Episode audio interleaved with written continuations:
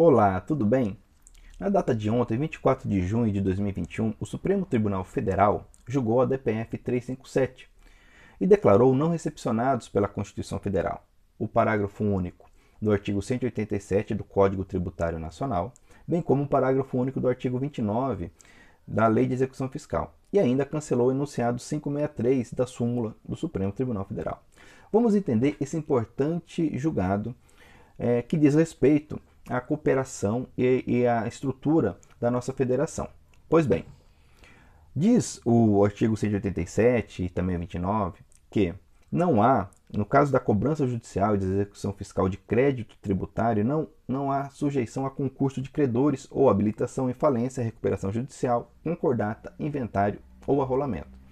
Trazendo o parágrafo único, tanto do 187 como do 29, a seguinte determinação: que o concurso de preferência somente se verifica entre pessoas jurídicas de direito público na seguinte ordem: União, Estados, Distrito Federal e territórios, conjuntamente pro rata, municípios, conjuntamente pro rata.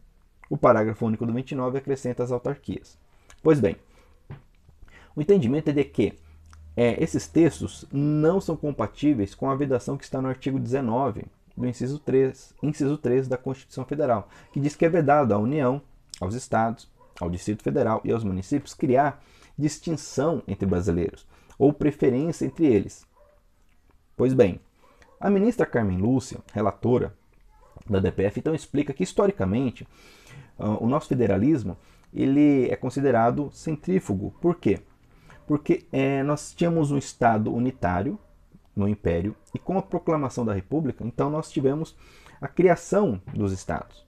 Diferente, por exemplo, é, se pegarmos como parâmetro os Estados Unidos, que sabemos que a nossa Constituição, a primeira Constituição republicana, foi inspirada na americana, lá nós tínhamos estados autônomos, independentes, que decidiram se unir, criando então os Estados Unidos, a federação.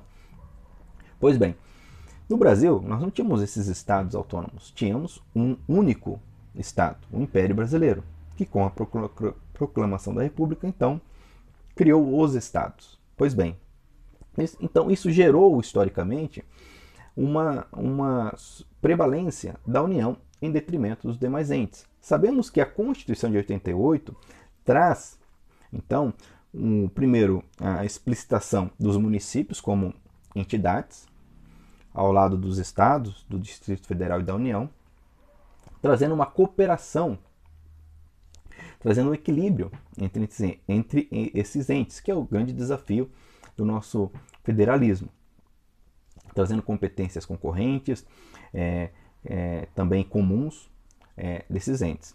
Pois bem, dentro dessa nova realidade, não há que se falar é, de preferência da União em detrimento dos demais entes, ou preferência dos estados em detrimento dos municípios.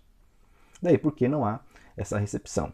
Ainda é importante é, salientarmos aqui que o cancelamento é, do enunciado mencionado, 563 do Supremo, que diz o seguinte: esse enunciado ele é do ano de 76 e ele foi então criado é, sob a égide da Constituição de 67, já alterada pela emenda 1 de 69 diz o seguinte: o concurso de preferência, que se refere ao parágrafo único do 187 do Código Tributário Nacional, é compatível com o artigo 9, inciso 1 da Constituição Federal, fazendo referência àquela Constituição, que tinha, esse artigo 9, inciso 1, tinha uma, uma redação muito semelhante com a do atual 19, inciso 3. Porém, é importante entender que a compreensão à época era de que, dando-se uma preferência à União, estava se dando a preferência aos brasileiros como um todo, de forma indistinta. Mas isso não mais se coaduna com o nosso é, ordenamento, isto na visão do Supremo Tribunal Federal, é, explicitado na DPF. Eu vou ler aqui um, um, trecho do julgado. Então diz assim: o estabelecimento de hierarquia na cobrança judicial dos créditos da dívida pública da União aos Estados e esses aos, aos municípios desafina o pacto federativo e as normas constitucionais que resguardam o federalismo brasileiro, por subentender, aqui está o detalhe, que a União teria prevalência importância maior que os demais entes federados. A cultura jurídica brasileira, acolhida nos sistemas constitucionais antes vigentes no país foi influenciado pela origem centrífuga do federalismo adotado como forma de Estado no Brasil, o que viabilizou, numa quadra histórica que teve curso largo período, o concurso de preferência e prevalência de uns sobre outros entes federados. Diz aqui: na atual ordem constitucional vigente, rompeu-se com esse entendimento pela adoção do federalismo de cooperação e equilíbrio. Importante essa, essa compreensão. Federalismo de cooperação de equilíbrio, pela Constituição da República de 1988. Pelo que não se pode ter como válida a distinção por lei de distinção e hierarquia entre os entes federados, fora de previsão constitucional e sem especificação de finalidade federativa válida, não verificando no texto constitucional de 88 fundamento válido para acolher no ordenamento jurídico brasileiro norma infraconstitucional que crie distinções entre os entes federados na cobrança judicial dos créditos tributários e não tributários. Ok?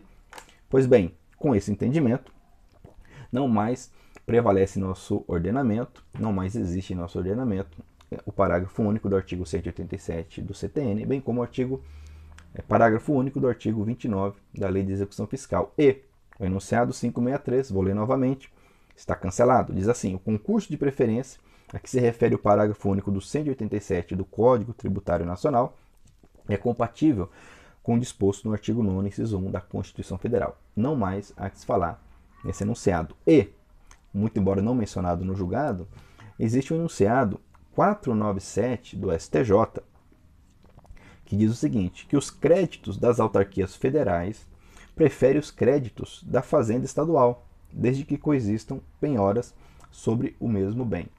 Esse enunciado é de 2002, é, 2012, perdão, é, está baseado justamente no parágrafo único do artigo 187 do CTN e está totalmente prejudicado, superado com o, a, o entendimento esposado na DPF 357. Agora, resta aguardar a manifestação do STJ para cancelar esse enunciado, que eu acredito que certamente ocorrerá. Ok? Pois bem, agradeço então é, os comentários, peço que você curta é, esse vídeo, compartilhe se ele foi útil a você e agradeço por estar inscrito em nosso canal e até o nosso próximo vídeo.